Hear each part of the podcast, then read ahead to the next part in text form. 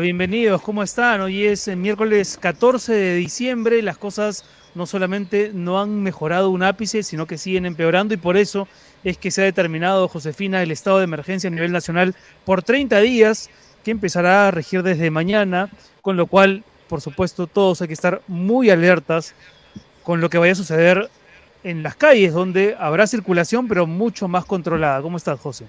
Bien, y mañana debe el Congreso debatir el proyecto de adelanto de elecciones. Incomprensible que no se haya podido hacer antes, por ejemplo hoy, pero bueno, esperemos al debate de mañana y nuevamente parece no tener esta sensación de urgencia la mayor parte de los congresistas con notorias, notables excepciones. Pero vamos ahora directamente a Abancay.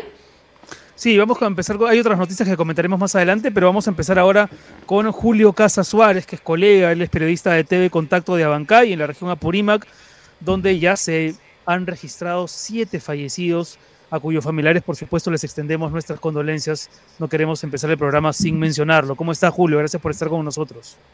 Renato, ¿cómo estás? Josefina, buenas tardes. Eh, sí, aquí en Abancay, eh, en una tensa calma, el día de hoy no han habido mayores consecuencias, digamos, a consecuencia de esta, de esta protesta. Eh, sin embargo, pues, digamos, se han generado dos grupos poblacionales, ¿no? Los que han estado protestando con mucha fuerza e inclusive, digamos, han llegado gente desde otras Mm. ciudades hasta nuestra ciudad de Abancay para tratar de darle mucho más fuerza a esto. Y hay otro grupo de ciudadanos que han, se han autoconvocado, digamos, espontáneamente para salir a decir eh, no a la violencia, ¿no? Porque los hechos que hemos tenido en nuestra ciudad de Abancay realmente han sido bastante Sí. complicados el día de ayer, ¿no? Ha sido muy triste ver cómo han incendiado totalmente el local de la Corte Superior de Justicia de Apurímac, eh, han reventado todas las lunas del gobierno regional, los locales de las fiscalías aquí en Abancay, y realmente ha habido mucho vandalismo, ¿no? Entonces, esta protesta social como que se ha desvirtuado un poco y la gente ha dicho, no, no, no, aguanta, yo, yo- aquí en Abancay no somos así. Claro. Entonces, a través de las redes sociales, la gente se ha autoconvocado. De hecho, ¿saben qué? Quienes quieran protestar contra este vandalismo, pongámonos un polo blanco y salgamos a las calles, ¿no? Y es así que se ha dado una Para serie de marchas. diferenciarse, ¿no? Para diferenciarse. Claro, claro. Sin embargo, eh, es- es bueno, es eh, interesante, digamos, aclarar que esto no es un, en respaldo, digamos, a la actual situación, a, a la, a la actual A la, presidenta o al, eje- o al Parlamento. Exacto, no, no, no, no es ningún tipo de respaldo a ello, ¿no?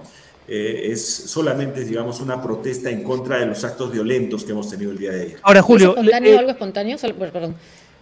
Sí. Es- o, está, o está organizado por grupos políticos esta marcha de los ciudadanos No, con polos eh, a- actualmente, bueno, luego de que esto ha tenido bastante éxito en Abancay, hay gente, yo me imagino, interesada en querer politizar, en querer hacer ver que, que, digamos, estos chicos de los polos blancos, pues, han tenido algún tipo de organización previa, no sé, de, le acusan al, al fujimorismo, ¿no? Este, inclusive eh, están queriendo relacionar este tema porque uno de los sobrinos de Dina Boluarte, que vive aquí en Abancay, pues ha- también ha salido a marchar, ¿no? Entonces han dicho, no, esto está orquestado por, por Dina Boluarte y compañía. No, pero yo, yo siento que de verdad los abanquinos ayer nos hemos indignado tanto que, que muchos han tenido el valor de salir a las calles a decir, pues, basta ya tantos actos de violencia. Ahora, Julio, ¿el anuncio del adelanto de elecciones ha hecho remitir en algo las protestas, las manifestaciones, o tú sientes que todavía no ha calado lo suficiente, que debería ser el Ejecutivo más enfático en hablar de plazos más concretos, de dar más detalles? ¿Cómo se ha digerido en, en la región Apurímac, en Abancay concretamente, este anuncio puntual de la presidenta Boluarte? Eh, Renato, yo creo que lo que está faltando a nivel de todo el país, no solo en Abancay, es información, ¿no? O sea, es, es cierto, ah, Dina Boluarte ha dicho que efectivamente va a haber un adelanto de elecciones, pero eh, la gente quiere que estas elecciones sean ya, ¿verdad? Eh, máximo habla, aquí se habla, no, las elecciones deberían, deberían ser en mayo, y en junio, en julio debería estar asumiendo las nuevas autoridades. ¿Pero piden solo elecciones adelantadas o también asamblea constituyente en Abancay, en Apurímac? Lo que más, que la asamblea constituyente piden el cierre del Congreso. ¿no? Cierre del Congreso. Sí, eso es, eh, digamos, el, punto principal, cierra el Congreso, ¿no? Luego está el adelanto de elecciones y luego la Asamblea Constituyente. Ah, en ese orden, mira, qué interesante. Bueno, es mi punto de vista, por supuesto, sí, sí, estar por lo que tú percibes, claro. Exacto. Eh, sin embargo, este, creo que pasa esto, ¿no? O sea, que la gente no tiene esa información, porque eh, ¿cuánto tiempo toma, digamos, organizar un proceso electoral? Según escuchaba al presidente del Jurado Nacional de Elecciones, mínimo eh, se necesitan 270 días para organizarlo, ¿no? Mm. Entonces, eh, eh, esto es, digamos, algo que debería explicársele a la población, el por qué se necesita tanto tiempo, ¿no? O sea, creo que ahora hay que empezar a razonar ya con la población, ¿verdad? Hay que empezar a hablar con ellos, hay que empezar a, a decir, pues, o sea, hay esta buena voluntad, pero esto va a tomarse un tiempo, esto no va a ser de un día para otro, ¿no? Ahora, Julio, eh, nos has relatado la situación en Abancay. ¿Cuál es la situación en Andahuaylas, donde han muerto tres personas, incluido al menos un menor de edad? Sí, bueno, lamentablemente eh, en Andahuaylas pues ocurrieron estos tres fallecimientos. Adolescentes, profesionales, el volumen, a, ver si le podemos bajar el volumen porque si no... Sí, ese, bueno, Decían que, que, las protestas en Andahuaylas han sido muy, muy fuertes y la represión policial también ha, tenido, digamos, demasiada fiereza. ¿no? Eh, hemos visto eh, transmisiones que se han hecho por las redes sociales de gente de, Andahuaylas, o sea, no necesariamente periodistas, sino que gente que ha agarrado su teléfono y ha empezado a transmitir. Y en una de esas transmisiones hemos visto con muchísima pena cómo eh, chicos que estaban apostados en un cerro que está frente a Andahuaylas, que le conocen como el Mirador, pues este, empiezan a recibir los balazos de la policía, ¿no? Y es en ese momento cuando uno de ellos cae y cae muerto en el instante, ¿no? Eh, ¿Cómo, crees que va, a, raíz de ese hecho puntualmente, Julio, cómo crees que va a ser tomado el anuncio del estado de emergencia a nivel nacional, que seguramente tendrá foco en algunas regiones, la región Apurímac sin duda? Pero ya estaba en emergencia, ¿no? Exacto, Apurímac ha sido declarado en emergencia todavía el día lunes, el día lunes. ¿Y, se ha respetado? Eh, por 60 días, ¿no? Eh, bueno, eh, se, esperaba esta medida en realidad porque pocas veces se ha visto una protesta tan fuerte, con tantos muertos, con tanta represión policial. realmente las cosas se han descontrolado por completo, sobre todo en Andahuaylas, ¿no? Y el día de ayer aquí en Abancay, pues que, que hemos tenido más que protestas, yo creo, estos actos vandálicos que han, han terminado pues por colmar la paciencia de la población que ha salido a decir ya basta de violencia, ¿no? Ahora, mucha gente le reclamaba al gobierno eh, la instauración de una mesa de diálogo. Y también mucha gente piensa, no, pero los radicales no quieren dialogar, no quieren conversar. Ellos tienen una agenda propia que tiene que ver con destrucción de, la, de, eh, de edificios públicos y de inmuebles privados. ¿Tú notas, Julio, de parte de aquellos que salen a marchar, disposición para sentarse a conversar? ¿Aceptarían de pronto tener un lugar en una mesa de diálogo?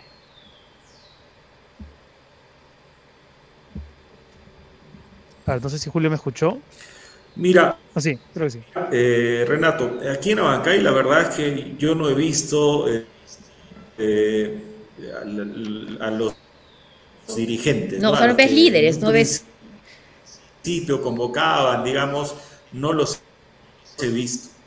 Ahora, sí me llama la atención el hecho de que los blancos, no, perdón,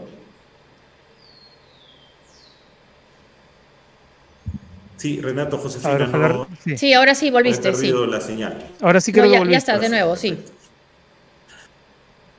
Que, que, yo no he visto mayores caras visibles, digamos, de las personas que, que eh, convocaron a la Casa de la Cultura aquí en Abancay para declarar en insurgencia, como dijeron pues a, la, región Apurímac, ¿no? No he visto a ninguno de esos dirigentes, digamos, en esas marchas, ¿no? Eh, y me parece algo que hay que considerar el hecho de que los blancos de, estas, de estos actos de vandalismo en todo el Perú hayan sido pues la Corte Superior de Justicia de las diferentes ciudades y los locales de la Fiscalía, ¿no? Entonces esto me hace pensar a mí que pues alguien está dirigiendo esto a nivel nacional. Y estos camiones que se ha visto, sí, estos camiones que se, en los que se ha visto llegar a personas eh, que hacen temer que no sean necesariamente todos andahuaylinos los que protestan, ¿hay alguna investigación sobre esto? Mira, la policía no ha dado mayor información al respecto. No, no ha emitido ningún pronunciamiento ni, cosas de esas. Sí ha, ha llamado la atención porque hemos visto llegar, no sé, decenas, vamos a decir, de, de camiones llenos de gente, ¿no? No sé si directamente desde Andahuaylas, porque, eh, digamos, el, ingreso a Bancay pues pueden venir de cualquier otra provincia, ¿no? Aquí se ha manejado el tema, que sí, que son los de Andahuaylas, pero no podemos probar eso, ¿no? Es más, eh, alguien dice por ahí que también eh, hermanos sabanquinos han estado pues en, las, en estos actos vandálicos, ¿no? Entonces creo que ahí hay un interés de, nuevamente crear este divisionismo que ha habido mm. entre Abancay y Andahuaylas, ¿no? Ahora, ahora, Julio, como evidentemente el vandalismo es más espectacular, hay mucha gente que intenta descalificar las protestas legítimas diciendo, bueno, pues, pero son ya, ¿qué? Mil vándalos, mil delincuentes, pero que no es la región en concreto la que está soliviantada o, protestando. Eh, independientemente de los casos de vandalismo delincuencia, que seguramente tendrán que ser sancionados, ¿tú sientes que la región Apurímac, que Abancay, sí está movilizado por el tema de la crisis política, eh, por la, el golpe de Pedro Castillo, si es que se reconoce o no, y por esta situación en concreto? Sí, justamente eh, en, previos a empezar el programa conversábamos sobre esta necesidad de deslindar, ¿no? El hecho de que la, la población haya salido a pedir paz, a, decirle no al vandalismo, no a la violencia, no significa que se está respaldando a, a, Dina, a Dina Boluarte, perdón, y al Congreso, ¿no? O sea, aquí la, digamos, el, pedido principal, como te digo, es el cierre del Congreso, ¿no? Yo creo que además eh, los, los congresistas y sus hechos se han ganado a pulso esta, digamos, este rechazo. ¿Y, van los congresistas por la región? ¿Han ido los, dos congresistas? No, no, no, los hemos visto por acá, ¿no? La verdad, eh, tenemos dos congresistas en Apurímac, uno es el señor Paul Gutiérrez y la otra es la señora Elizabeth Taipe, ¿no? Eh, ellos continúan en Lima, lo hemos visto a Paul Gutiérrez visitando a Pedro Castillo, y Elizabeth Taipe pues ha hecho un escándalo ahí en, el hemiciclo, ¿no? Llorando, pidiendo que, que, se cierre el Congreso. Y desde su elección, Julio, desde el año pasado, ¿tú dirías que son congresistas que han hecho alguna mínima gestión en favor de la región o, o se han desentendido? La, verdad es que no se, no se, les ha sentido, ¿no? Han venido, por supuesto, en situaciones protocolares, digamos, aniversario, cosas de estas eh, hace poco estuvo, estuvo Paul Gutiérrez, por ejemplo, en el, aniversario de, la compañía de bomberos de Bancay, pero más que eso, digamos que hayan logrado cosas importantes para beneficio de los apurimeños, no, no, no, lo conozco personalmente. ¿Y cuál es la situación? ¿Cómo queda eh, Antauro Mala eh, en Andahuaylas? ¿Crees que sigue siendo, él, él, confía que ese es su, su, bastión? ¿Cómo, ¿Cómo está la figura de, de, de Antauro Mala en Andahuaylas? Yo creo que tiene mucho respaldo en Andahuaylas, eh, en, la sierra en general, ¿no? Pero este, él estuvo hace unos meses cuando fue liberado, ¿no? Lo primero que hizo fue venir a Andahuaylas, este, hizo una reunión ahí con su gente, lo hizo, lo, hizo lo propio aquí en Abancay, y sí ha tenido mucho respaldo popular, ¿no? Eh, pero digamos, eh, ahora con el anuncio este de, de reconocer a Dina Boluarte. De reconocer a Dina Boluarte como que mucha gente se ha desencantado de él, ¿no? Y el hecho, y el hecho de haber participado en aquella sonada que terminó con la vida de nueve, de nueve policías, ¿es algo que le pasa factura en la región o la gente lo pasa por agua tibia? No es un tema que se le vaya a facturar a Antauro. Yo creo que eh, en Andahuayla se ha manejado mucho la información de que todo ese acontecimiento de allá ha sido manejado por el propio gobierno, ¿no? Entonces, como que de alguna manera pues lo respaldan a él, ¿no? Bueno, las cosas también como estaban en ese momento, pues digamos que la gente, casi como ahora, ¿no? La gente está muy molesta, digamos, como se manejan las cosas en el país, ¿no? Y esta, yo me atrevería a decir, lucha de clases, que, es el fondo de todo este tema, eh, sigue siendo pues eh, tan vigente como en esos tiempos. Y, eh, hay además una situación que acabo de escuchar a la presidenta Dina Boluarte hablar mientras visitaba a un policía herido, que hay policías escondidos en chincheros. Bueno, no sabría decirte sobre ese tema, Josefina. Lo que sí te puedo contar es que aquí a Bancay eh, han llegado dos helicópteros en dos ocasiones. O sea, han dejado policías, se han retirado y han vuelto con más policías. Han llegado a un promedio de 40, 50 policías, tal vez más, a reforzar un poco, eh, digamos, la seguridad en Abancay. Ayer que fue este, estos hechos de, vandalismo, de violencia, no había muchos policías en Abancay. La mayoría habían sido destacados en Andahuaylas, que era el lugar pues, donde estaba ardiendo la cosa. Entonces, como que eh, cuando empezó los desmanes ahí en el Poder Judicial, la policía se ha demorado muchísimo, muchísimo en, asistir, digamos, en ir a, resguardar el local institucional. Muy bien, Julio. Bueno, muchísimas gracias por estar con nosotros, Julio. De verdad que, es muy valioso tu testimonio muy intensos, además, ¿no? Y estás lleno de trabajo también.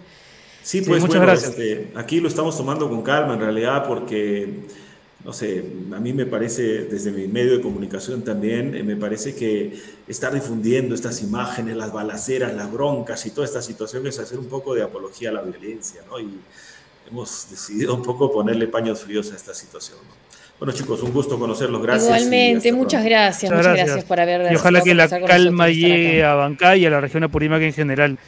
Ha sido Julio Casas Suárez, periodista de TV Contacto de Abancay, eh, dando información muy relevante sobre lo que se está viviendo y sintiendo en ese punto alejado de Lima y que también tiene una impresión de cómo vienen evolucionando las cosas. Eh, José, vamos ahora con Rolando Luque.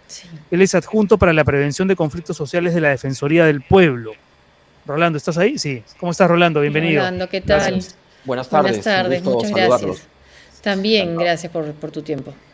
Rolando, se habla en algunos medios de siete fallecidos, en otros de ocho.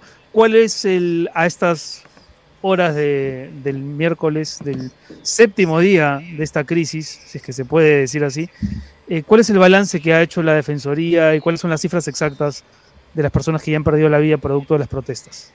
Bueno, confirmados siete fallecidos. Se habla de un octavo, pero estamos en proceso de verificación y no nos vamos a animar en ningún caso a dar ningún nombre hasta que no estemos completamente seguros de ese dato. Pero además hay 105 civiles heridos y 200 policías heridos. En este momento oh, también tenemos registrados 110 bloqueos de vías, 31 movilizaciones en 15 departamentos del país. En Abancay se han producido enfrentamientos con la policía y han habido algunos hechos particularmente graves en Camaná, por ejemplo, en, el departamento de Arequipa, donde se ha quemado eh, las instalaciones del Ministerio Público. Eh, se mantiene todavía en Cajamarca tomada la Universidad Nacional. Eh, hay también una incursión de numerosas personas en la fortaleza o santuario de, de Sacsayhuamán, daños a la municipalidad provincial de Huancavelica y un intento de incursión en el aeropuerto Manco Cápac en Puno escuché a la presidenta Dina Boluarte más temprano hablar de policías que están escondidos en chincheros, Apurímac. ¿Tienen información?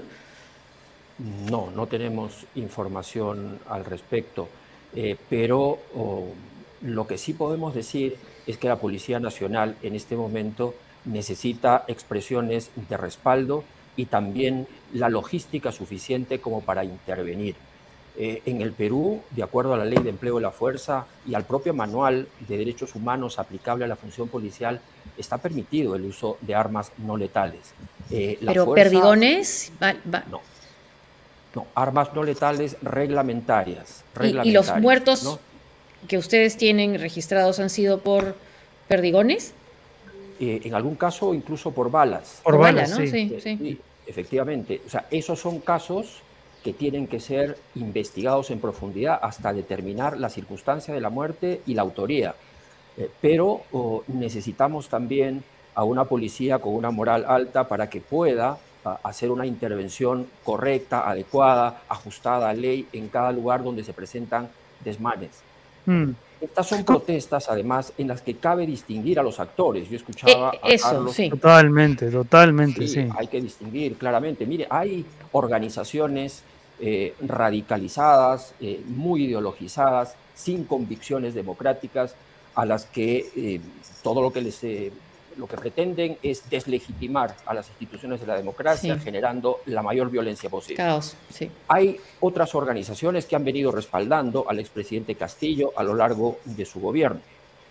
Otras organizaciones eh, que, y ciudadanos en general que han salido también a protestar hartos de la manera como se hace la política en el Perú y estos constantes enfrentamientos entre los poderes públicos que han degradado la administración pública, que han afectado las políticas públicas, la gestión pública en el país y que incluso han incrementado los casos de corrupción.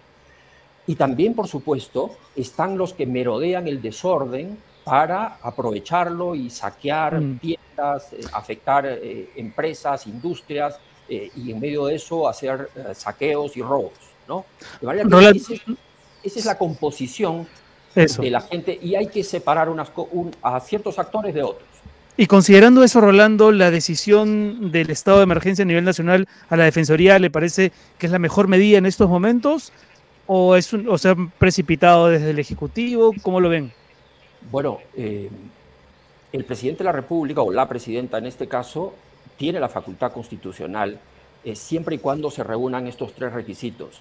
Eh, hechos de violencia sucesivos e incontrolables, ah, afectación a derechos de terceras personas, ¿Qué está pasando? interrupción de actividades económicas, laborales, educativas, incluso administrativas. Entonces, hecha la evaluación, ¿no es cierto? El gobierno ha considerado que una medida adecuada es el estado de emergencia a nivel nacional. Pero eso no la, la, Defensoría apoya esa medida. No lo voy a poner en esos términos, porque los estados de emergencia siempre generan situaciones de riesgo para la afectación de los derechos fundamentales. y nosotros tenemos ahí una responsabilidad como Defensoría del Pueblo de supervisar que el estado de emergencia se desarrolle respetando los derechos fundamentales. No es una carta blanca para reprimir ni para eh, realizar actos arbitrarios. Así es, los derechos no han perdido vigencia, los derechos se han restringido en virtud de las circunstancias. Mm, mm. Ahora, ¿y se puede identificar líderes en estas protestas, los que no están, digamos, dentro del grupo de vándalos o de quienes no respetan a la democracia? ¿Hay identificados ya líderes con los cuales se pueda eh, conversar? yo creo que eso no siempre es sencillo cuando se ha llegado a una etapa de crisis. ¿No? Los primeros en desaparecer son justamente los líderes, ¿no? por eh, razones incluso muy pragmáticas de evitarse las indicaciones de eh, hechos de violencia y de delitos. Me decía Julio, el periodista que hemos acabado de entrevistar, Julio Casas, que por ejemplo el recién el que el gobernador, el próximo gobernador de Apurímac no ha aparecido. Sí, sin embargo, en la Defensoría creemos en el esfuerzo que pueden hacer los actuales gobernadores regionales y los que están por asumir sus cargos a partir del primero de enero, de tender puentes, de abrir espacios, de llamar a la tranquilidad, de identificar a esos dirigentes que si bien están bastante molestos con el funcionamiento del sistema democrático, sí están a, disposición de mm. sentarse a dialogar y encontrar una salida a este tema. Ahora, no es un problema solamente de las organizaciones sociales, hay que tomar decisiones políticas también. Y ahí notamos que hay una el Congreso, por ejemplo, en relación justamente al debate sobre el proyecto de ley de adelanto de elecciones a un plazo no, no, se ven señales, ¿no? No se ven señales de que se quiera precisamente adelantar el calendario. Y son momentos en los que la comunicación política es fundamental si se quiere devolver la confianza a la población. Eso es lo que está, en nuestra opinión, un tanto débil, ¿no? Porque hablando de la batalla de las comunicaciones me parece que la está perdiendo el gobierno en las redes sociales e incluso en varios medios de comunicación. Hablando de comunicación política, Rolando, ¿cómo juzgas la actividad del expresidente Castillo desde la prisión, donde ha hecho convocatorias hoy mismo para que la gente acuda a su supuesta liberación y en adelante con la anuencia, además de cuatro gobiernos de la región, eh, para intentar retomar el poder. Eh, ¿Cuánto eso contribuye a los conflictos sociales que podrían generarse en los próximos días? Bueno, claramente son mensajes políticos dirigidos a mantener el ánimo de las personas que están movilizadas, ah, construyendo un relato que no se ajusta a la verdad. ¿no? Aquí la mayoría, felizmente, de peruanos, y en eso también hay que destacar la reacción de las instituciones de la democracia, desde el primer momento calificaron este hecho como una decisión del presidente, del expresidente, de interrumpir el orden constitucional. Eso nos ha quedado muy claro. Y además. No, pero no, no, a, no a todos, Rolando. Los presidentes, algunos presidentes de América Latina, no. Sí, hay algunos presidentes que lamentablemente han hecho algunos pronunciamientos eh, bastante eh, desorientados en relación a lo que viene ocurriendo en nuestro país. Yo creo que ahí hay un papel mucho más firme y agresivo del Ministerio de mm. Relaciones Exteriores. De nuestra parte, por lo menos, quiero decirles que la Defensoría del Pueblo, como una institución nacional de derechos humanos, pertenece a la Federación Iberoamericana del Ombudsperson. Y en ese sentido, nosotros ya hemos comunicado a, esta federación eh, la versión que nos parece correcta y ajustada a los hechos de lo que ha ocurrido en el Perú. Ahora, Rolando, yo, yo veo como hay dos niveles de violencia, ¿no? Una que es la violencia más grande, la que, la que es eh, indiscutible, la que tiene que ver con los aeropuertos tomados, las empresas saqueadas, las, las, cientos, si no miles de irrupciones de vándalos, etcétera, pero también hay una violencia que no está siendo tan denunciada, que tiene que ver con la violencia verbal de parte de gente que se siente inimputable, ¿no? Pienso, por ejemplo, en el congresista Montoya, pero también en la congresista Chirinos, terruqueando a Mansalva, en un momento en el que la gente necesita otro tipo de mensajes. Pienso en, en el propio expresidente Castillo, ¿no? Soliviantando a sus huestes con, con, estos escritos que de pronto han aparecido y que no se sabe muy bien quién los firma. Y, y en fin, con, con periodistas que en redes sociales sin ningún tipo de pudor, hacen analogías entre líderes de izquierda y mandos senderistas. Eh, o sea, hay una violencia que no la estamos viendo, pero así la sentimos, o no la vemos tanto, y creo que la Defensoría también tiene algo que decir al respecto, ¿verdad? Y que no es además una violencia de estos días únicamente, ¿no? Ese es un libreto que lo venimos escuchando hace ya bastante tiempo. Eh, y, si se quiere, y de ambos lados, ¿no? Y de ambos lados. Yo recuerdo a Aníbal Torres diciendo, correrá sangre si es que no se reconoce el presidente Castillo en julio del año pasado, ¿no? Ya creo que desde ahí marcaba una pauta que lamentablemente se está cumpliendo. En calles y plazas se ha encendido a la población con este tipo de expresiones que hacen alusión a eh, sangre, a muerte, a nos quedaremos hasta las últimas consecuencias, es decir, un tipo de lenguaje que llega al límite de eh, el funcionamiento de las instituciones democráticas y de los principios. y cuando uno observa el comportamiento en espacios eh, institucionales de ese tipo, eh, como ciudadano, la conclusión que saca es que eh, eh, la democracia en manos de quién está, se pregunta. ¿En manos de quién está la mm. democracia? ¿Está en mm. manos de gente que tiene un discurso pacificador, constructivo, que está pensando en los intereses del país? ¿O más bien están envueltos en unas refriegas que corresponden únicamente a sus intereses y a sus propias fobias?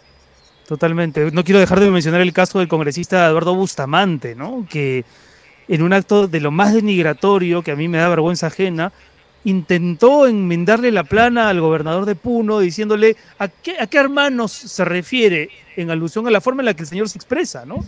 De una forma convocante, dialogante, no, de verdad que a mí no sé si lo escucharon, pero búsquenlo en todo caso, que a mí me generó un repelús que quería compartir con ustedes. En fin, José, por favor, diálogo.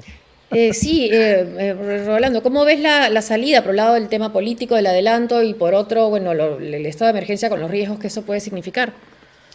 Bueno, eh, nosotros nos preocupamos desde un primer momento. Cuando llegó la comisión de alto nivel de la OEA, una de las cosas que la defensora del pueblo le dijo a la comisión es que estábamos muy preocupados porque eh, sentíamos que la lucha política se estaba trasladando a las calles. ¿no? Y, eso significaba que los procedimientos democráticos empezaban a ser secundarios, empezaban a, empezaban a ser eh, relegados frente a las acciones de hecho. Bueno, estamos viviendo justamente esta, esta experiencia. Eh, y creo que eh, la decisión política de discutir en el Congreso un adelanto de elecciones probablemente vaya por el camino correcto en estas circunstancias de, mm. emergencia. ¿no? Ahora, lo que hay que ver es en qué términos, en qué plazos, si es posible o no es posible. Hay que consultar a los órganos del sistema electoral en qué tiempos razonables se pueden eh, preparar, organizar unas elecciones de la complejidad que tienen las elecciones generales en nuestro país.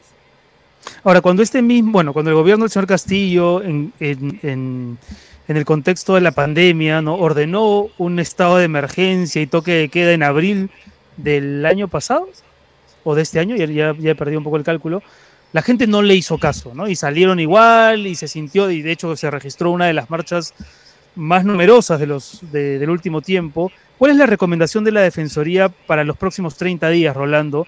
Porque no es que ahora se pueda salir como, como en aquel abril, ¿no? Ahora hay una, una actuación, o sea, las Fuerzas Armadas y la policía están en guardia se han registrado incidentes que tú has descrito y has contabilizado. Eh, ¿Cuál es la recomendación? ¿Cómo puede la gente también hacer valer su derecho a protestar en estas circunstancias?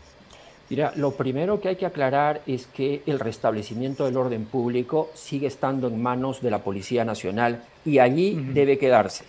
Las Fuerzas Armadas no reemplazan ni deben reemplazar en ningún caso a la Policía Nacional. Es decir, lo menciono porque hay pedidos, ¿no? Hay pedidos de distintos sectores para que haya una intervención.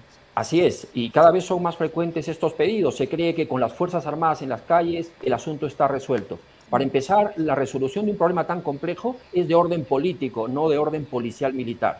Y si hay necesidad de restablecer el orden público, se trata de una intervención estrictamente policial. Puede haber apoyo de las Fuerzas Armadas, pueden estar ubicadas eh, defendiendo activos estratégicos, pueden estar eh, haciendo labores de patrullaje y de vigilancia, pero en ningún caso el contacto directo con la población movilizada tiene que ser siempre de parte de la Policía Nacional. Y dentro de la Policía Nacional, las unidades entrenadas para este tipo de casos, que son las unidades de control de multitudes. ¿no? Esas unidades son las que son capaces de resistir las provocaciones, los insultos, etcétera, y saben cómo actuar. Además, deben hacerlo con reglamento, con el reglamento en la mano, es decir, las armas que correspondan, los proyectiles que correspondan y no cometerse excesos, porque cualquier transgresión a la ley de parte de la Policía Nacional es utilizado ampliamente para acentuar la violencia en el país. Así es. Y las palabras y las declaraciones también, ¿no? De los que tienen tribuna política, como por ejemplo en el Congreso. Rolando, muchísimas gracias. También. Sí, muchas gracias, Rolando. Muchas gracias. Así, ha sido muy importante tenerte en el programa. Muchas gracias. Muchas gracias. Ha sido Rolando Luque, adjunto de la Defensoría eh, y que ve todo el tema de conflictos sociales. Y, yo creo que, nada, sus palabras, José, hay que suscribirlas, ¿no? Para que en los próximos días haya haya tranquilidad a pesar de la rigidez de la medida que se impondrá desde mañana jueves.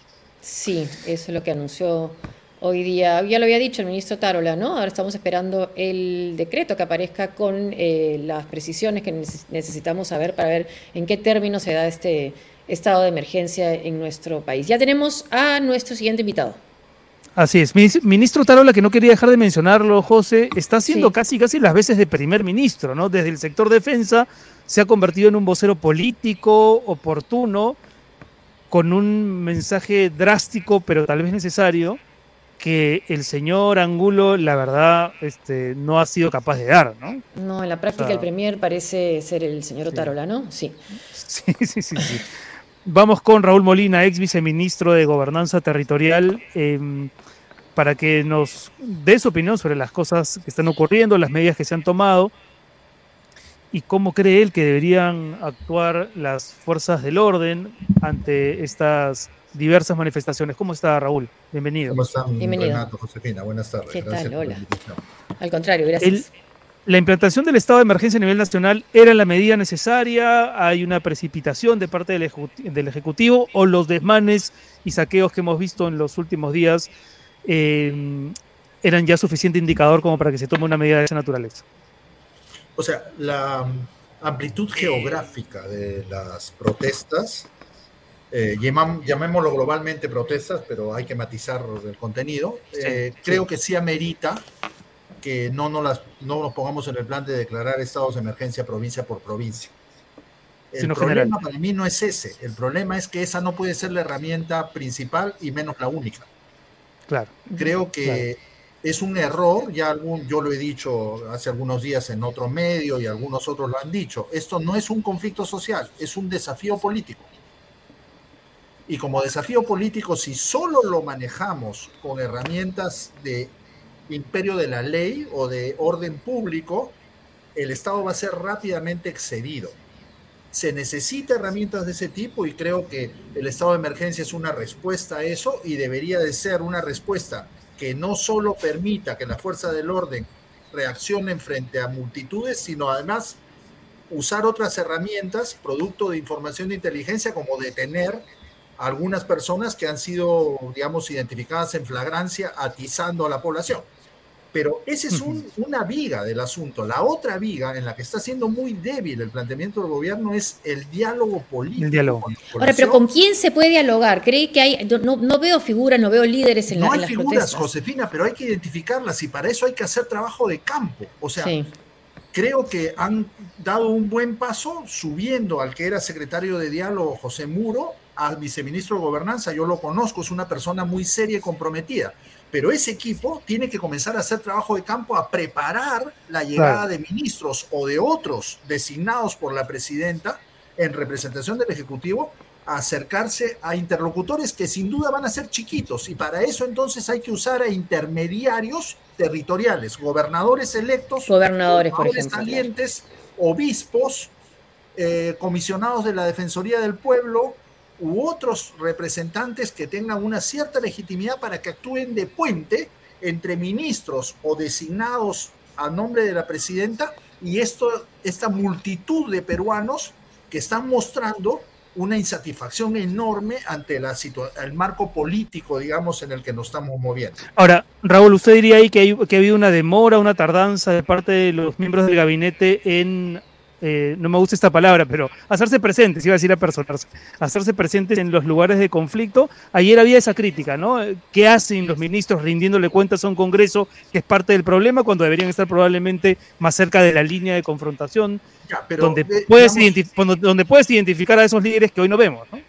Exactamente, o sea, ahí bloquearon a tres ministros, pero son 19, ¿no? O sea, los otros Claro, 16 claro, claro. o las otras Podrían 16 haber ido. podrían comenzar a moverse, no deberían moverse solos, para mí deberían ir en tríos o al menos en pares, pero primero hay que hacer el trabajo de campo, o sea, la gente de- del viceministerio y de la Secretaría de Diálogo es- debería estar toda en campo, en contacto con actores del territorio que permitan identificar interlocutores preparando la llegada de estos representantes del Ejecutivo. Y el otro tema que me parece clave es comunicación, información. Ayer he estado con gente que, con la que uno interactúa. Huancavelica y Amazonas, mucha gente cree que le han hecho golpe a Castillo, Sí, no que lo ha hecho sí. él. Sí, que él es la víctima de un golpe. Entonces, exactamente. Y como él está usando su celular Sí. indiscriminadamente desde su sitio de detención, contribuye a crear enfatizando esa narrativa. eso, claro. Y esa claro. narrativa tiene que ser desmontada con información. Entonces, mi temor es que el gabinete no tiene personas o representantes que jueguen más ese rol. Ahorita el ministro más visible es Otárola, y Otárola es, digamos, del ala dura, ¿no? El ala que apuesta por los instrumentos de por orden la, interno. claro, de No represión. tenemos un premier que juegue el papel más político que es indispensable en este tipo de crisis. Tenemos un premier, más bien sería la pregunta. Claro, y mi temor es que la información que tengo yo, Josefina, es que probablemente antes de que termine el día, Otárola se va a convertir en premier. Y Sí, si yo también he así escuchado fuera, esa volada. Si así fuera, esa es una apuesta por el lado duro, por los Claro, instrumentos de orden interno. Y es admitir que la solución política aún no está a la mano o no hay la sensación de urgencia por buscarla. Ese es mi temor, o no se está preparando o no saben cómo prepararla. Ahora, es y- interesante lo que usted decía, Raúl, respecto a lo que ocurrió exactamente hace una semana, porque lo que en su momento pareció una rápida respuesta de las instituciones para disolver el, el fallido golpe de Estado, tal vez no dio tiempo a mucha gente a entender lo que había hecho Pedro Castillo, ¿no? Y o sea, sí, reaccionamos todos, pero ¿qué pasó exactamente en esas pocas horas que él se instauró como brevísimo dictador? El otro día conversaba con un colega de ustedes y, y- y justamente él me decía, pero es obvio que ha habido un- una No ruptura obvio, pues. constitucional por el presidente, pero le digo, esa lectura que es clara para ti y para mí, no necesariamente es clara en un caserío de Amazonas o en un caserío de. Huancavelica o en una pequeña ciudad de nuestra serranía. O sea, ahí las cosas se ven de otra manera y no terminamos de entender que el Perú son varios Perúes, pero principalmente hay uno en Lima y uno que es la aglomeración del resto. Y la perspectiva es totalmente distinta. Tenemos, creo que esto tiene que ayudarnos a entender por una vez, por fin, que hay que cohesionar y volver a esta sociedad una sola. Tenemos una oportunidad de hacerlo, pero hay que manejarlo Entonces- políticamente, no Entonces no es solo, no es solo un desafío político, es también un desafío social. Sí. Sin ninguna duda, Renato, pero las herramientas no son solo policiales. O sea, la policía tiene que hacer su trabajo y hay que respaldarla. O sea, yo he trabajado muy de cerca con la policía en los 27 meses que fui viceministro y puedo dar fe que la mayoría de los policías son gente de nuestro pueblo muy comprometida con su trabajo. y que necesitan ser respaldados porque en los últimos periodos, sobre todo periodo Merino, ese corto periodo Merino y periodo Castillo, la policía mm. ha sido muy vulnerada en su autoestima, porque mm. Mm. la mandan adelante y después le quitan la alfombra. Pero, también, sí. Pero también identificar, ¿no? ¿Quiénes son los violentos, quiénes son los que pueden pertenecer a Movadef? Porque si se dice Movadef en general y no se dan eh, personas, no se dan identidades, también eh, da la impresión que está culpando a la mayoría de ser parte de este grupo violentista. El jefe, de la, el jefe ¿no? Diciendo claramente esto es Sendero, esto es MRTA, pero perdón, que los no identifique. Se puede hacer esa generalización, exacto. ¿Cuánto hay de esa presencia, cree usted? Y, si, y si ya están identificados, ¿por qué no los aprenden? O sea, si van a usar el estado de emergencia, el estado de emergencia debería servir más para eso y por lo tanto necesitan del Ministerio Público, un Ministerio Público célere que dé la base a la policía para actuar y no solo limitarse a la represión frente a muchedumbres que ya están enardecidas. Entonces, ya salió, sí, yo creo que hay que usar un conjunto de herramientas de manera sincronizada que no se está haciendo. Y eso sí me preocupa porque no mm. podemos seguir muchos días. Si seguimos apostando policía frente a población, multiplicamos las oportunidades de que haya más muertos. Bueno, que ya los han habido y de disparos, no de armas de fuego. ¿por qué, eso, ¿Por qué hay muertos, Raúl? ¿Por qué, ¿Cómo se explican esas muertes? Como por ejemplo la de ese muchacho que estaba en un cerro que no tenía nada que ver con la propia, digamos, línea de, enfrentamiento y algunos otros menores de edad. ¿Por qué se dispara? Eh, no sé si a matar, no creo que sea la expresión tampoco adecuada, pero, pero ha habido muertos, hay siete muertos. Renato, en situaciones así, es muy complicado. Es muy complicado para 30, 40, 60 policías frente a una muchedumbre de 200, 300 personas, de las cuales muchos son ciudadanos con demandas y expectativas muy legítimas y reclamos históricos frente al Estado. Y en esos espacios se montan determinados agitadores u operadores, tanto de organizaciones políticas como Movadef o FENATE, hay que decir, el sindicato de profesores, es ligado a Movadef, está actuando en algunos de los lugares, se montan algunos ex subprefectos, sobre todo a nivel distrital, nombrados por Castillo y que sienten que les han quitado su líder, pero también se montan operadores financiados por minería ilegal y por narcotráfico. Se visto una serie de camionetas, ¿no? También. Exactamente, exactamente. O sea, ¿quién financia la movilización de los mineros de Chala? Eso no, no se produce solo pero hay que diferenciar a los mineros de Chala, que son población pobre, que ha sido empujada a la actividad ilegal, como muchos de los sembradores de coca en el Braen son gente pobre, empujada a la actividad ilegal, de aquellos que son operadores o, o, personas que se benefician y organizan esas actividades y al final explotan a gente pobre para obtener unos negocios enormes. Y a muchos de esos operadores de actividades ilegales no les conviene un Perú ordenado, les mm. conviene un Perú mm. como el que manejamos los 16 meses de Castillo. O sea, caos completo y de gobierno completo. Pero no puede pues, disparar a, matar a un joven, a un adolescente. Sin ninguna duda, Josefina, pero entonces no dejemos que el principal instrumento sea 60 policías frente a 200 peruanos enardecidos. Hay que poner en juego otros instrumentos del imperio de la ley, como inteligencia, Ministerio Público y detenciones oportunas en flagrancia y diálogo principalmente, diálogo descentralizado en terreno, ya lo han planteado el gobernador de Cusco, ya lo ha planteado la Asamblea Nacional de Gobiernos Regionales, ya lo han planteado algunos gobernadores electos, como el de Cajamarca, por ejemplo, y además comunicación, información ciudadana. Los ministros tienen que comenzar a explicarle a la gente lo que pasó el 7 de diciembre. No, Ahora, Raúl, no puede ser exhibido como el triunfo de un Congreso absolutamente de No, con esas imágenes y esas fotos. ¿no? Ya salió el decreto supremo que declara el estado de emergencia a nivel nacional. A ver ah, cuáles son los ah, ah, derechos entonces que se quedan eh, restringidos.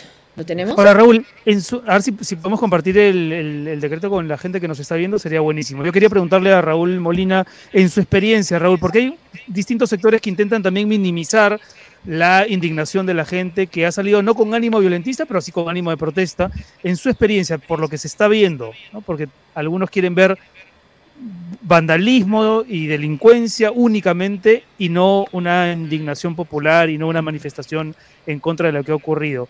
Eh, ¿Estamos ante qué tipo de escenario? ¿Hay indignación general con algunos infiltrados o usted ve que esto es vandalismo delincuencial puro y duro? Y no hay una, una agenda de protesta de fondo? Yo creo que hay dos, dos componentes superpuestos, Renato. O sea, yo creo que mucha de nuestra gente, a pesar de que el señor Castillo entró con 19% en primera vuelta, mucha de nuestra gente, sobre todo en zonas rurales altoandinas como el Corredor Vial Sur o zonas muy rurales de Amazonas y Cajamarca, tuvo una expectativa de que alguien como ellos llegue al gobierno. Esas poblaciones tienen 200 años de república esperando que el Estado peruano sea un Estado al servicio de la gente y sea un Estado que salga de Lima y pueda acercarse a sus necesidades diferenciadas. Este país, si algo tiene es diversidad y desigualdad. Y no hemos logrado en 200 años construir un Estado verdaderamente descentralizado que se mm. adapte a las necesidades de la gente en cada lugar. Seguimos diseñando política pública promedio en salud, en educación, en pequeña agricultura, en todo lado. Entonces, la gente no tiene respuestas. Tuvo la ilusión. Castillo fue una gran frustración porque nunca logró montar nada que se pareciera a una política pública alternativa. Pero a pesar de eso, hoy salen a protestar. Exactamente, porque la gente dice, o sea, si tenía una oportunidad me la están quitando y me la está quitando quién ese congreso, que todo el mundo lo rechaza y con congresistas que ni siquiera pueden ir a su tierra porque no, no van a ser bien recibidos exactamente entonces lo que está viendo ahora es población que legítimamente está diciendo otra vez me han quemado mi oportunidad de recibir mm. algo mm. de lo que desde la perspectiva de ellos en Lima sí recibimos cosa que hay que matizar también pero sobre eso se están montando también una serie de procesos que el abandono del Estado está permitiendo en términos de desarrollo de actividad ilegal, tal ilegal, minería ilegal, narcotráfico, y además movimientos políticos a los cuales les conviene el desorden y a los que inclusive algunos congresistas como Bermejo, que se ha estado paseando por varios lugares, les conviene mantener, ¿no? y Castillo con sus comunicaciones telefónicas y sus cartitas en papel de cuaderno, lo que está pues, haciendo es metiendo leña a ese fuego y contribuyendo a la confusión. Y nadie le está explicando la, digamos, la verdad racional a la gente en provincias en un lenguaje que corresponda con sus expectativas, no un lenguaje para ustedes o para mí. Sí, sí, no se ha explicado lo que pasó hace una semana, lamentablemente, como usted dice. Yo te aseguro que en el sur del departamento de Amazonas o en cualquier caserío de Huancavelica no han entendido lo que ha pasado el 7 y no han mm. entendido lo que Castillo ha hecho y más bien lo que ven son congresistas festejando. Bueno, quizás el mismo Congreso no ha entendido tampoco, ¿no? me, temo, que tengo que coincidir contigo. Eso, sí. Bueno, Raúl, eh, muchísimas gracias por, la claridad con la, que, con la que ha compartido sus puntos de vista hoy. Muchas gracias, es importante. Creo que hay que contribuir a explicárselo a nuestra gente. Muchas gracias. Gracias. estamos en eso también. Muchas gracias. Muy bien, bueno, eh, no quería dejar de mencionar su nombre, Raúl Molina, ex viceministro de gobernanza territorial que se ve, ¿no? que tiene un conocimiento de cómo se opera en el terreno y de las cosas que pueden ocurrir. Ahí tenemos, me parece, el decreto supremo que declara el estado de emergencia. Ahí está, ahí queda suspensión del ejercicio de derechos constitucionales, 30 días. La Policía Nacional de Perú mantiene el control del orden interno con el apoyo de las Fuerzas Armadas. Eh, durante este estado de emergencia, quedan suspendidos los derechos constitucionales relativos a la inviolabilidad de domicilio, libertad de tránsito por el territorio nacional, libertad de reunión y libertad y seguridad personales, comprendidos en los artículos 9, 11, 12 y 24 del artículo 2 de la Constitución Política del Estado. Eso en la práctica, José, quiere decir, según nuestra experiencia, que te pueden parar en la calle y pedirte tus papeles sin ningún motivo aparente, ¿verdad? ¿No? Algo que en términos y que no se necesita una orden judicial para entrar a una casa, ¿no? Para entrar a tu casa. Y que no, y que no deberían realizarse reuniones, ¿no? Eso en Navidad va a ser bien difícil, pero... Eso a ver que lo precisen, ¿no? Pero bueno, Hasta el 14, sí, exactamente, hasta el 14 de enero no, no hay, estamos en estado de emergencia, si no deberían ocurrir reuniones sociales, pero tendrá el gobierno también que, hacer alguna, algunos matices, ¿no? Porque son fechas especiales. Eh, o sea, en un país deprimido como el Perú ahora mismo, quitar incluso también esa ilusión a las familias de reunirse puede ser contraproducente creo. sí, pero además no es el objetivo, no es el espíritu del decreto, ¿no? El espíritu del decreto es. evitar que hayan eh, violencia, que haya violencia en las calles. Pero bueno, eh, vamos a ver qué pasa mañana también con el Congreso. Tiene mucha razón el exministro Eugenio Valdés, no se le ha explicado a la gente y aprovechan los extremistas. Opinión de Eugenio Valdés. Claudia. Claudia Soto, muy bien entrevistada, conoce mucho de nuestra realidad. Gracias, Claudia.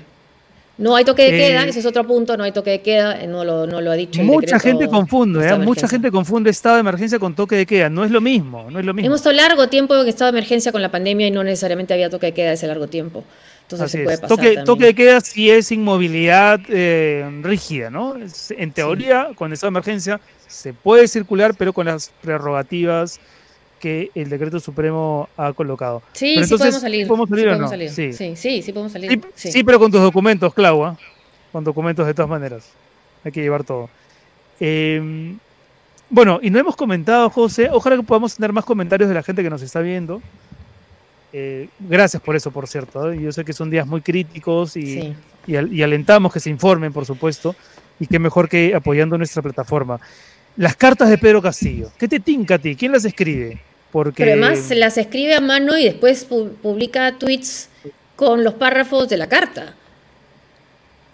Entonces, pero las escribe supuestamente el presidente con una firma que no se corresponde con las firmas de sus documentos de cuando era presidente. Hay quienes dicen que es Betsy Chávez, no sé, no tengo idea. Este, pero, pero él no ha dicho que no, o sea, en todo caso, si, si alguien se las escribe, es, que él está, es con su aprobación, ¿no? Porque no ha salido a decir yo no estoy de acuerdo con esta carta. no, no, no, no, sí, termina siendo un detalle menor, es verdad. Quien las escribe termina siendo casi, casi anecdótico, porque lo cierto es que circulan desde Iroes, se transmiten vía Twitter. Sí. El presidente está más comunicativo que cuando era mandatario, la verdad. Cuando era es mandatario, sí, sí, sí, sí, puede ser cierto. Y ha recibido, más de dicho, la Defensoría, ayer publicó la Defensoría que había recibido 139 visitas, porque claro, los congresistas pueden ir y no hay límite para las visitas, ¿no? Para ellos. Entonces, sí, Sí. de Castillo, entremos, sí. Bueno, Ay, Y mañana- nos dice nuestra, nuestra productora en las sombras, nos dice que, que está que, que Castillo no le está dando muchos retweets en Twitter a diferentes mensajes. Mensajes que supongo que lo apoyan. Me imagino eh, los mensajes de los presidentes de México, de Bolivia, Argentina, Colombia, que de verdad han incurrido en un grado de irresponsabilidad y de desinformación. O sea, yo escuchaba a AMLO hoy decir, el presidente sigue siendo Pedro Castillo. Y Y eso si ya es una ceguera voluntaria, ¿no? y si hubiera sido un presidente de derecha el que daba un golpe de Estado así sea fallido, ¿cómo hubieran reaccionado? A ver, pues. También la pregunta, ¿no? A ver, ¿quién está en vivo? Entremos en vivo con qué, a ver, con qué, con la cuenta de Twitter de, eh, de Pedro Castillo, es lo que decimos. A ver, nuestra productora en la sombra. A ver, Sí, sí, a ver, le, está, le está dando retweets a Betsy Chávez, a la, a la BBC, porque ¿qué ha dicho la BBC como para que Castillo le retweets? Productora en las sombras. Mientras podemos ver más comentarios de la gente que nos está A ver, ahí está. A ver, ya me reporta. Esto es eh, contacto directo, ¿no? Pero eso no es la, eso no es la cuenta de No, no, no. Yo creo que había un. Castillo. que es, A ver, Pedro Castillo retuiteó a la BBC News Ya. Con una declaración que decía necesitamos hacer borrón y cuenta nueva.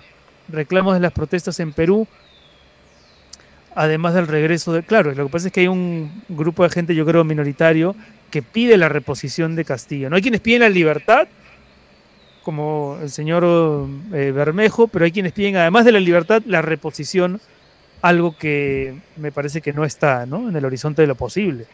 Y sigue como Ah. presidente de la República del Perú 2021-2026, ¿no? Anaí Durán también es otra, otra tuitera que... Ahí está. A ver, Solo la liberación de Pedro Castillo y la renuncia al gobierno asesino y usurpador. Está retuiteando Radio Popular. Sí, bueno, sí, está tuiteando. Y bueno, no está incomunicado, ¿no? No está incomunicado, claramente. Pero es importante Bueno. que se respeten todos los derechos y que se trate con mucho cuidado el, el caso, ¿no? Para que no tenga ninguna excusa, ninguna posibilidad de decir que, que ha sido maltratado el debido proceso. Sí, ahí hay una controversia, ¿no? Que ya me imagino los especialistas, los constitucionalistas irán poniéndose Ah. de acuerdo. Para algunos la fiscalía está, eh, A ver. digamos, tratando de forzar figuras que no corresponderían.